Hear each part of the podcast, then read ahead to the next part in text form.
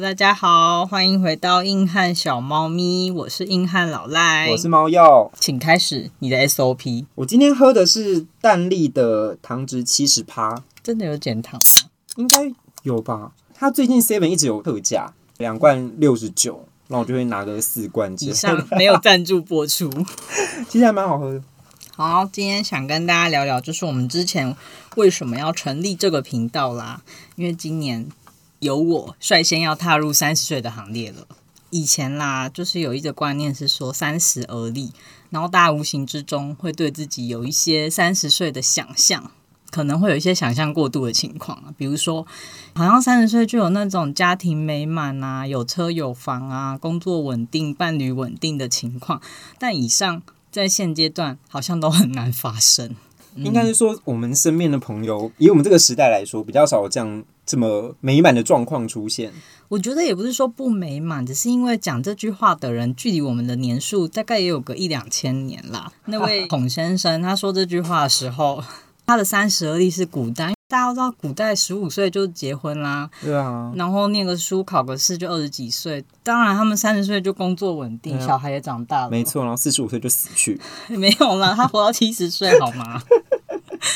好，其实我们也想强调一下，就是说现在的三十岁跟以前那种三十而立的情况有一点不一样了啦，至少目前这个阶段是如此。嗯，就像刚孔先生说，他三十而立的意思就是希望你在各个领域，就是不管是工作啊、感情，已经有一定的基础跟成就，在这个呃基础跟成就之上，找到一个你人生的大底的方向吧。对，因为其实我觉得古代啦，找方向这件事情还蛮早就开始。像他说十五至于学，我们十五岁的时候是也至于学，只是没有真正的那种思考人生未来，就是纯粹在学校念书、考试、考高中，嗯对考完高中就变成考大学。跟我们现在制度有一些关系吧。对啊，所以我觉得对三十而立这件事情有一点不适用我们现在啦。我觉得完全不适用。比如我们三十岁在干嘛？我们现在就是在寻找自己的方向，晚了人家十五年左右吧，对你找到了吗？我还我是还 没啦。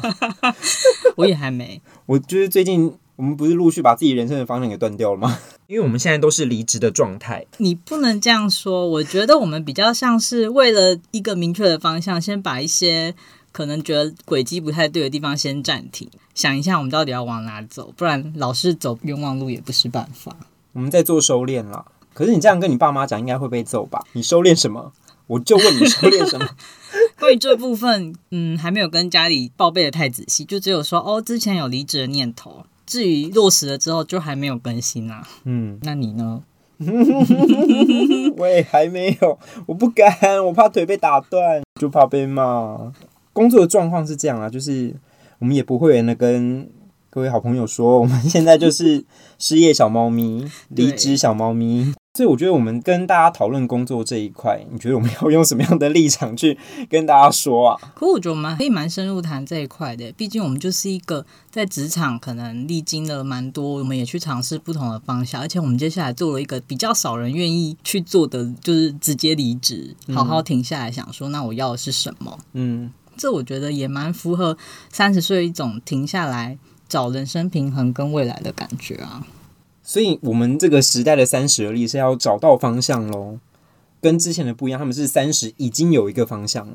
对，因为像大家最近追剧，可能就有看到《三十而已》，他用三个女生的故事去讲她们对三十岁的这件事情。为什么他会从三十而立到三十而已？但他我觉得他想强调的意思，其实三十岁你就三十岁而已啊，还不要给自己一个太多框架去限制住。像工作以前都会觉得离职很不 OK，或是同才就会觉得你怎么就这样不顾一切的离开了？这也是蛮适合讨论的部分。嗯那通常不赞成离职的原因，比较直接相关的是因为存款吧，嗯就是一些经济限制啊。想说三十岁，大概大家的财富你要讲什么自由吗？我真的是财财富的奴隶哦， 我真的不行，我觉得三十岁财富自由的人也是有，我只能说嗯恭喜哦。我敬一觉得杯， 你这个是嘲我讽先的，喝一口。冷静冷静，喝一口又可以继续讨论嗯。嗯，嗯，就是有关存款的部分，应该是小有积蓄，但距离有车有房的状态有一点距离啦。哦，我觉得我的距离还蛮大段的，就是你当然活下去是没问题，但是你要有一些财产，我真的是个人有困难了。哦，长辈就会觉得我们都在追求小确幸啊，吃好吃的，去出国嗯玩就很快乐。但我一直很想跟长辈讲一件事情，就是说他们也很常会讲说三十而立，然后你就三十岁了要怎样怎样的，但是嗯每个人都有自己的，你知道人生的。步调啊，就是你可能三十岁做到哪些事情，但你四十岁不一定做得到。就是每个人他对于自己在每一个时间点他要做到的事情会不一样，不一定要真的去迎合社会价值观什么。当然，就是大家会希望去这样做，是觉得以过去的经验来看，他这样比较稳定。呃，以他们经验来说，不会在后面有太多的烦恼出现。我觉得也是有他们的道理在。比较像是不会走到那种没有后路的感觉吧。嗯，像我们现在都很容易有一种无后路感，对，就我们为什么当时为什么会做这个决定嘛，嗯因为我们根据这呃两三年的密集工作上的一些不顺遂，那如果像我们是觉得尝试过了这个制度或这个职场环境啊，没有那么合适的话，当然会选择离开，也是可以被接受的吧。不行吗？我觉得可以啊，我觉得可以啊，有些人觉得不行啊。当然，如果你在现在的工作觉得 OK，很快乐，然后可以继续做下去，那你很幸运，也很好。嗯，就是像老赖说的，你有这么稳定的工作，就是很好恭喜你，就是提早找到你人生的置业。但是如果像我们这种，确实在工作上有受到一些奇怪的待遇，我觉得不要委屈自己是很重要的一件事情，就是你自己的界限在哪里。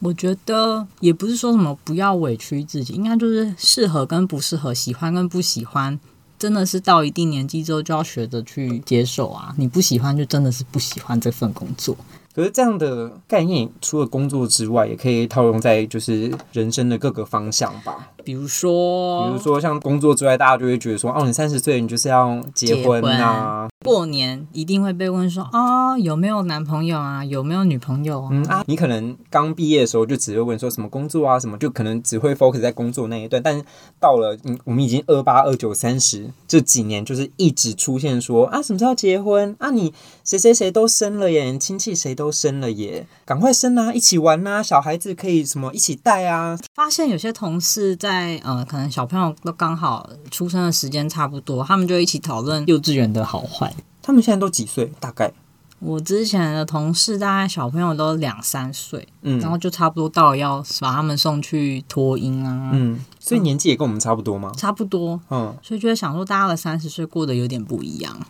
如果有伴侣的话，我觉得接受的攻击是属于就会问说结婚方面的，嗯，那如果没有呢？如果没有就是像我这方面的啊，哇，哇，假设啦，你还是单身状态，他们就会想说，女生三十岁还没有一个稳定的伴侣，家长他们就会想说，女生还是要有个依靠。嗯可是我就会跟他们说，哈，那我是要有依靠，是我跟一个人在一起就等同于。我希望他养我嘛，所以我三十岁有一个，比如说男朋友或是老公，那我就是这块子 safe clear 这样，嗯，这样很很奇怪啊。很然奇后怪啊，我就会问他们，他们就会说也不是啊，就是要有个人陪比较好。我就说，但也是有朋友啊，嗯不一定说要强求跟谁在一起，因为可能历经几段恋情，会发现假设真的没那么合适，那一个人也挺好的。一个人还不错啊，因为诶，你现在说这个话，一个人很好啊。没有，我是觉得说长辈在就是讲那些话的时候，他们最开始都是出于就是担心你，就是他对，们。都是好意的、嗯善意的出我是说发大点。部分啊，但是有一些什么机车三姑六婆，然后就在那边碎嘴说：“你看那个赖妈妈她的小孩都没有结婚呢、啊，怎么会这样？啊，是不是没有人要啊？天哪、你看她那个学历真的是不行呢、没有要活该吧？诶对啊，高学其实有一定学历的女生单身，还真的蛮容易被攻击的。嗯嗯，然后在职场上，其实我觉得大家有时候也很坏，可能有些女主管，然后没有 伴侣的话，就会被严厉的攻击，这块蛮不公平的，我觉得， I'm so sorry。请大家不要对大家那么严格，感情都是个人的选择。那我们想问问，两个人在一起的状态，三十岁会面临什么问题？我觉得很多吧。呃，如果你是说感情，然后如果你是要以成家立业为前提的话，是你绝对是受到两个家庭的价值观在面拉扯啊。因为以我自己听到的经验来说，很多人是那种以前感情都很平顺，然后真的谈到要好，我们真的到了最近要结婚的这个阶段的时候，然后就出了很大的问题。第一个，他们两方谈不拢；然后第二个，他们对于婚后的生活的想法也不一样，导致真的确实是有人这样就离开彼此。有啊，有蛮明显的，因为像我们如果大学时代就在一起的一些朋友，那他们交往到这个阶段，真的是不是结婚就立刻变分手、欸？诶，对，而且很神奇的是，有些地分手之后过没多久，马上又跟新的人结婚了，好像大家就急着在三十岁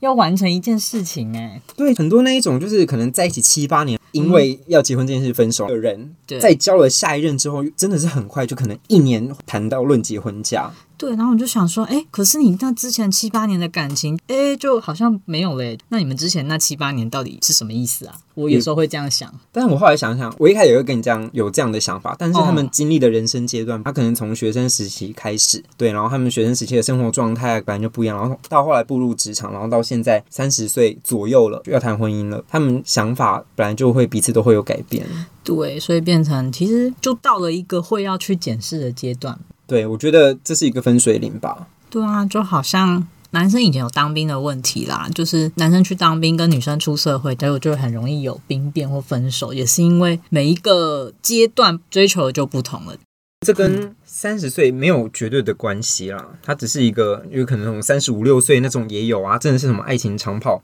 到最后这个比较像是婚姻带来的关卡，比较跟年纪没有关系。三十岁会常常被放到很多议题中，对，对，只是因为它刚好是一个比较明确的阶段，嗯，然后也是比较刚好在三十岁，大家会谈论到说要不要结婚这件事情，所以很多问题就会直接引爆跟浮现出来。超多问没题错，从刚刚讲的工作啊、嗯存款啊， 现在感情都引爆出来了。对啊，所以真的是三十岁是一个，不管是自己或是别人，都会突然用一个很强烈的审视的标准去检视你现在人生过得怎么样的一个时候，这样子压力好大哦，压力好大啊。所以我们很焦虑啊，对，焦虑 max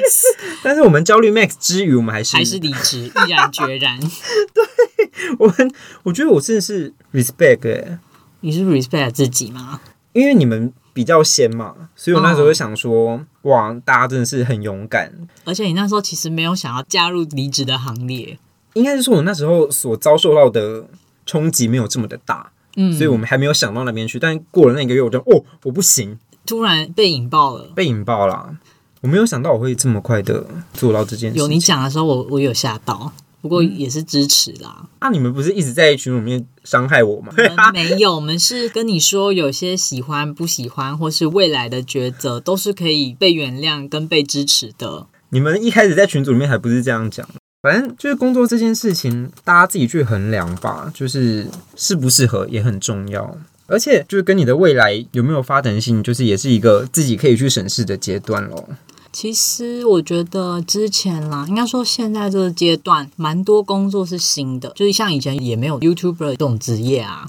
或是一些网红。既然一开始没有，然后后来有些人去从事了，好像也很多人是半路出家，就像我们一样离职，然嗯后去参与这个新兴潮流。抽一咖，对啊，所以觉得现在三十岁去找你的未来都不会太晚吧？我们也不会只能这样相信啊。对我们目前我们已经 我们已经先跳下去了。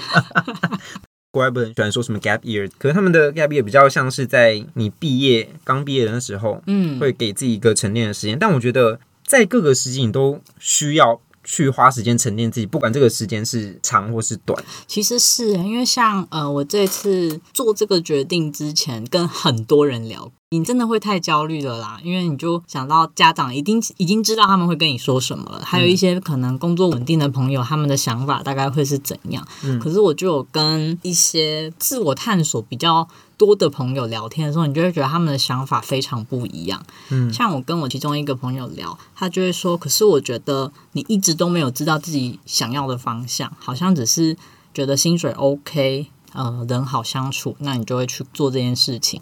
他觉得他这样看着我，因为我工作经验大概七八年，换过大概三四份工作，不算特别多，但也不算特别少，就是职涯是有一直在转换的。嗯，他说有看得出来，我有比较贴近自己想要的方向，可能我不想要加班，那或是我想要薪水往上多少。他说我是有达到，可是我心底都没有真正的觉得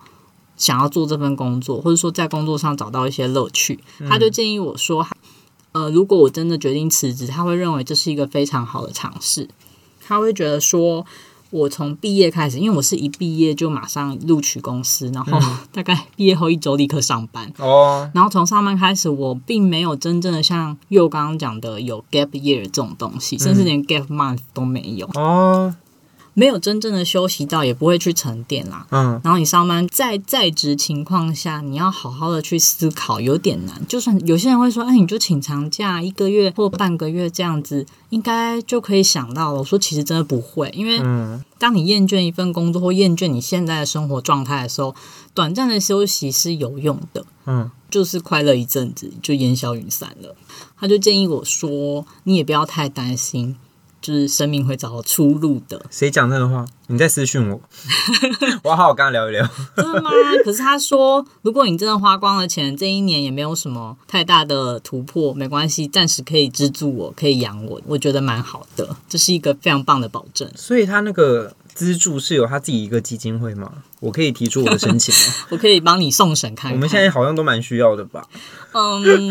就是我们尝试看看啦， 对啊尝，试。你帮我沟通一下。收件截止日，我帮你问一 下。所以对你来说，三十岁，嗯，最焦虑的事情是工作吗？我目前会觉得工作啦，我们一生中有太多时间在工作，工作有点就是伴随着你吧，至少你还能活动的时间就一定要去工作，嗯因为没钱。嗯，嗯，对，我也觉得诶、因为我刚想说，我们谈了工作啊，谈了感情，谈了家庭，就发现我对感情没有什么太多的想法，这样。我也觉得感情好像还 好，就是感情你不可能真的依赖一个人到，我觉呃，得也许有人可以，但是我们比较不会，我们可能是我们追求的会比较是去实现一些自己有兴趣的事情，感情真的是比较像锦上添花的对感啊，觉。那、你就是靠人人导啊，你怎么知道他什么时候会跑掉啊？就你还是要有一个自己的基本的谋生的能力。对啊，而且我觉得，如果你自己在一个比较好的状态，也才会吸引到一个相对良好状态的伴侣啊。真的吗？也是有很多不知道在干嘛的人，然后就是感情都是个人的取舍啦，你再讲这种话，我就揍你！为什么要这样子？烟消味 我很重，不要听这种很正面的话。那你就摆烂啊，我是长白烂，总比我好吧？我结束上一段感情之后，就佛起来放着了。 嗯，你否起来也是旁人都会吓到的。之前可能也有人说，哎、那你要不要积极的去在感情上有所作为？然后嗯说好，大概积极了两三天，就会觉得有点懒散。不就是朋友我们们就吗？对啊， 嗯我们就会说，哎、所以那你你今天跟划了几个人？ 没有划，不准！你现在给我去划。感情三十岁，我觉得我没有那么焦虑，只是妈妈问起来的时候，你看到她脸上的担心，会有一点觉得，好啦，假设真的有合适的对象，让你比较放心的话，我也会努力去寻到，可对啊是没有办法保证。可是这合适的对象是对妈妈来说合适，还是对你们整个？我刚刚会觉得，嗯，你一问，好像我比较是为了符合家人期待，对啊或我觉得社会期待才去做这件事情。不用啦。觉得我我妈这几年有改观，她的嗯讲法已经修正为一个人过得好也好啦，好感人哦然后。只是吼，你有一些突发状况，她还是希望有个人可以 cover 你啦。对，所以就是家长的各种的唠叨跟碎念，都是出于他们的担心啊，不管是在工作或是感情上面。但是你被念的时候，还是会蛮不高兴。嗯没，错，我是一个大反弹的那一种，我就觉得说可以不要吵我嘛。这就太激烈了一些了。对，但是事后想想，你就觉得说，哎、其实如果立场互换的话，你还是会这样去对你的小孩去说，就是对啊我希望你不要这么辛苦。我要哭了，不知道是不是酒精的关系。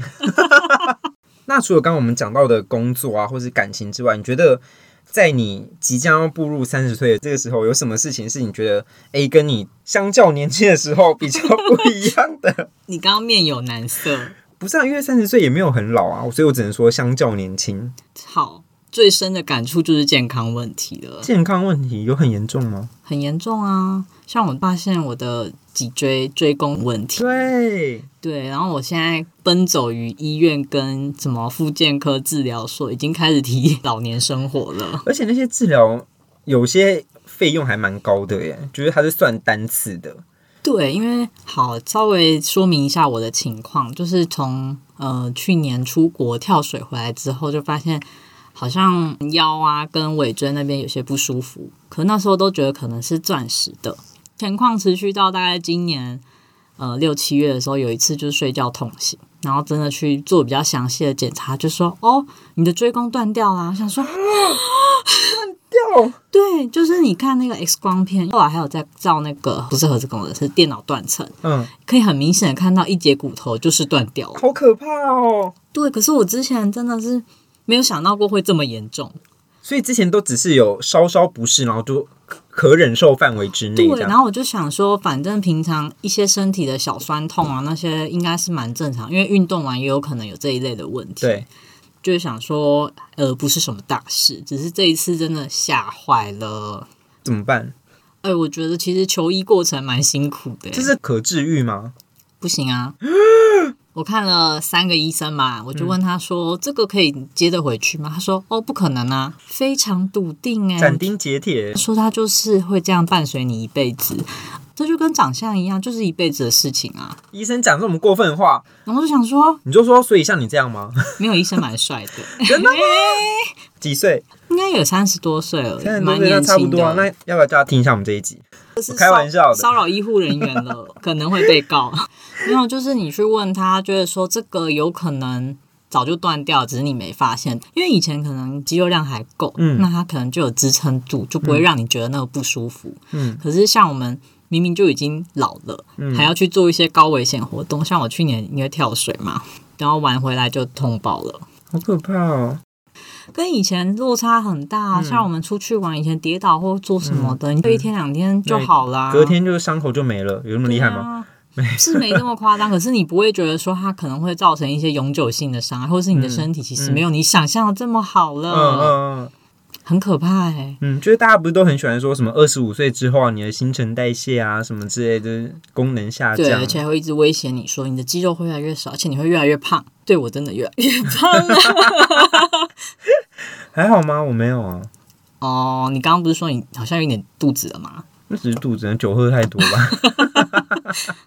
对，所以健康问题我最近是明确感受啦，因为像又说的，我除了求医过程蛮辛苦的之外，后续复健真的是痛不欲生，但还是得去。真的耶，所以你离职之后有一大半的时间是在求医的这个路途我上，觉得这也是我决定离职的原因之一，因为真的是需要休息跟，嗯你看一直看医生，可能就要请假，也不方便。然后对想说，那就不如给自己一个时间好好休息，也给身体一个时间休息啊，嗯，这都是考虑的原因之一啦。嗯，那关于身体的问题，场外好像有几件事情想要补充。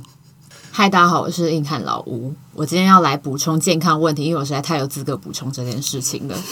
我不知道为什么我每次去看医生就要被医生羞辱，因为我每三个月呢，我大概就会有那个喉咙发炎的问题，真的是每三个月，应该是免疫力很不好的关系。结果有一次我去看医生的时候，那时候也是喉咙发炎，后来我有跟医生说，哎、我的脖子这左下方好像有一块肿肿的。结果医生帮我摸了一下，他就说：“哦，你那只是胖而已。” 我觉得医生很没礼貌， 然后医生竟然就在诊间里面教我做一些有氧运动， 超级没我礼觉得你也也是赚到啊，医生教你做运动、欸， 他就说：“来，你现在站起来。”就是开始要教我一些运动，我就觉得我整个人被羞辱。可是这样医生也是放下你心中一块大石啊，你可能觉得说啊，我什么你有一本来个以肿为瘤是有在对这边，啊对啊，他可以就是用一些学术名词来，就是你这边有些他想要脂肪，就是这只是脂肪而已，没关 系。这样我好像心里会舒坦一小些。对，他说你这只是胖 而已。What？说话的艺术哇。说话的艺术呢？然后第二个就是刚刚讲到的脊椎的那个问题。我之前就是有一阵子，我觉得长期久坐，因为之前在新闻业，然后我都做的都是办公室里面的工作。然后有一次我就是看腰椎，就是那个叫什么复健科那类的，我就去跟医生讲说我的腰很不舒服，他就帮我做了几个检测呃的检动测作的，动作了之后，他就说你这就只是久坐而已，然后他就说叫我做一些复健的动作，然后我就说可是我这样子会很不舒服，他就说久坐的人都会这样啊，就用一副你你在讲什？么？我就整个很无言。然后第三个是我近年就是我一直在大讲的，就是我有膀胱炎的这件事情。我以前就是非常爱憋尿的人，年纪小不懂，小时候都没事哦，最近就忽然有一天开始，我就觉得我尿尿好像一点点热热的感觉，但往常那样子的状态就是好像一两天就会过去了，就这次就开始一直有热热的感觉，热热的感觉，但都一点点而已。嗯，然后到了月经来的前一个礼拜，我就开始腰酸。但是我月经来前一个半本来前一就个会礼拜腰我酸都会惯性腰酸，所以我就度的不以为意。结果我后来又这样过了几天，某一天晚上我腰酸到站不起来，就是很不舒服。然后我就吃止痛药把它压下去，但是再隔一天我就发烧了，我就发现干这样子真的真的不行。医生说，嗯一般人里尿里面的蛋白只会有不超过十吧，就什么二到十还是什么的的数字。但是我那天量我里面尿里面的白血球有一百，整个超标，所以它就是整个重新检测我里面的病毒到底是什么。好险不是什么很严重，因为他可能担心是什么别的可怕的病毒感染，好险不是。嗯，对。所以你也觉得在接近三十这个阶段，你的身体各种毛病爆裂出来，各种毛病，很常喉咙发炎啦，然后脊椎啦，然后腰酸，就是腰酸很不舒服啦，月经啦，还有一个什么回肠发炎，反正以前不会有的病，在这两年内就大爆发。嗯因为我是很不运动的人，嗯，对，就是身体的警讯在跟你讲说，你再不运动啊，你再不流汗啊，你再不晒太阳啊，你你就去死，真的是你就去死。身体这么严肃 是不身体是？很严肃，他就是在跟你讲说，你就是会躺在床上，你永远都不用起来他是说躺在棺材吧？对你就会躺在 棺材。就直接躺在棺材。我觉得身体超严苛身体的。很严格哎，身体可不可以加油一点？要加油的是身体吗？还是我 们？好，我今天场外的健康部分补充完毕。你们刚刚分享就是比较多那种病痛啊这些，我觉得我好像还好哎。你只是还没，因为你有刚刚听到我们的关键吗？就是你一些小病痛，其实一开始我们都是不以为意耶，而且就会放着放着，然后过几天之后就出大事了。你现在应该是在那个放着放着对，的我状态，不以为意的嗯状你态可，能觉得还好，就跟以前一模一样，嗯，就是看看啦。你大概剩一年吧，你们这个是 在，刚刚是有威胁在里面吗？没有，我是说我们还有一年的观察期，嗯可以看看说是不是身体到了一定的使用年限之后，嗯真的要多加留意喽。对我们这个样本，我们再观察一下。对我们猫又是一个对照组，因为老吴跟老赖都不行了。但是我真的有发现到体力真的比较差一点，你是说打球的部分？打球的部分，因为就我跟老赖都有在打羽球，但是小时候我们在参加系队的时候，你可以觉得说。好，我们就什么每天都打，或者都可以去什么哪个球馆，我们去报队啊，什么之类的。但是嗯，现在不行，我们现在打一个礼拜一次，然后我可能就会说，哎、我的手好酸， 我好累。什么每天打没有啊？一个礼拜打一次差不多对啊吧。然后因为礼拜三我有跟那个朋友们去做重训，嗯，然后我隔天就会睡过头，我就会说我要请一个小时的假。这才是你想离职的理由吗？没有，真的很累，就是你的身体需要休息，身体很严厉， 身体跟他说我要睡真的觉。就是以前什么熬夜啊，嗯然后一天做很多事情，去很远的地方，嗯现在都没有办法了耶。对我熬夜就要再睡一个礼拜才有办法补回来。没错，就像是我以前喝酒都可以喝，可能睡前边看剧边喝个两瓶五百五的啤酒，然后我现在喝三百三，我就会睡着。 这一种就你是需要的酒精剂量越来越少了耶，没错，身体已经跟你说不用了，我这样我就要睡觉了。嗯也是一个警讯呢。对，身体也在对我发出一些讯息，原来如此，你终于感受到吗？感受到了，我是我没有发现，我真的 so sorry。你还蛮幸运的啊，他只是提醒你可以不用喝到两瓶。你看我真的们都进医院了，还是他是有在关心我的经济状况，我们也很应该被关心啊。毕竟可能五百五乘二跟三百三还是有一段差距。他说不要喝那么多，哎你没有那么多哎，钱我。现在治疗一次就是没有健保一千二哦。那我对不对觉得你要不要找一下有健保的？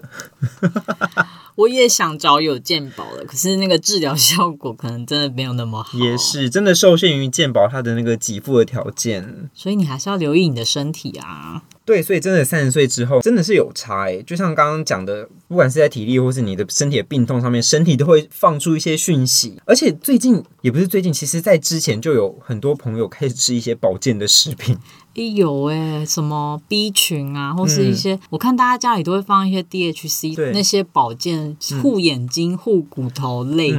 嗯我觉得 B 群就是上班族，那个都标配都还好，可是现在就越来越多，你就会发现自己那个瓶瓶罐罐就是越买越多了，而且他们还会纠团说什么，哎、我们要去什么 Costco 买一些什么叶黄素， 对，叶黄素，叶黄素很重要，就是我们这种要盯着电脑的，对啊，嗯，虽然我也是不知道吃了到底，但就是吃一个心安，觉得说啊，年纪到了吃一下 这样子，所以三十岁的标配之一是吃保健食品吃保健食品啊，啊。那我还没有这个标配，你还没有，我比较没有习惯吃这些。总是吃一个心安吧，而且也没有很贵啊，那你要跟我团购维骨力吗？可哦，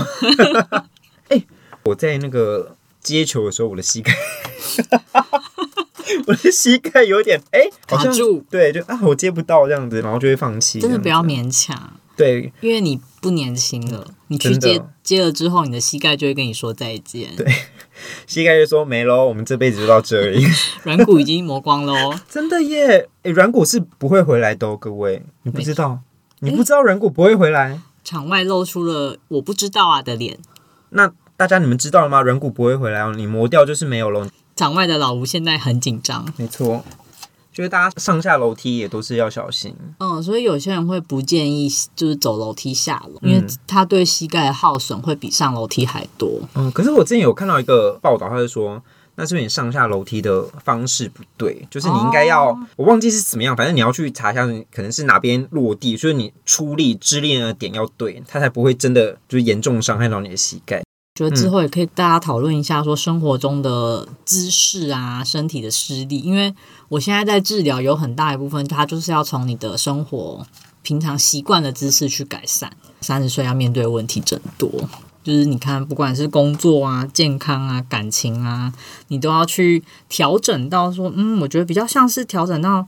适合的状态啦。应该说，三十岁我们都是想要追求一个更好的生活，对，还有跟社会的平衡。就你不想要说，哎、我自己觉得好就好，你也还是会需要说别人的赞同啊，别人会觉得说，哎、你这个状态也不错，嗯还是需要被肯定的。没错。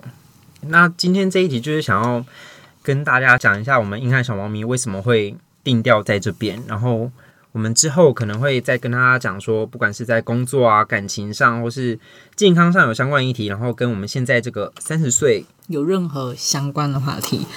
如果对我们的内容，或者说你有想要分享的故事啊，就是欢迎跟我们联系，也欢迎订阅我们的频道，或者上我们的 IG 或脸书。那我们可能都会在节目上或私底下回应你哦。我们现在 Apple Podcast 跟 Spotify 也都有上线了，欢迎大家去收听哦。那我是硬汉老赖，我是猫鼬，我们下次见，拜拜。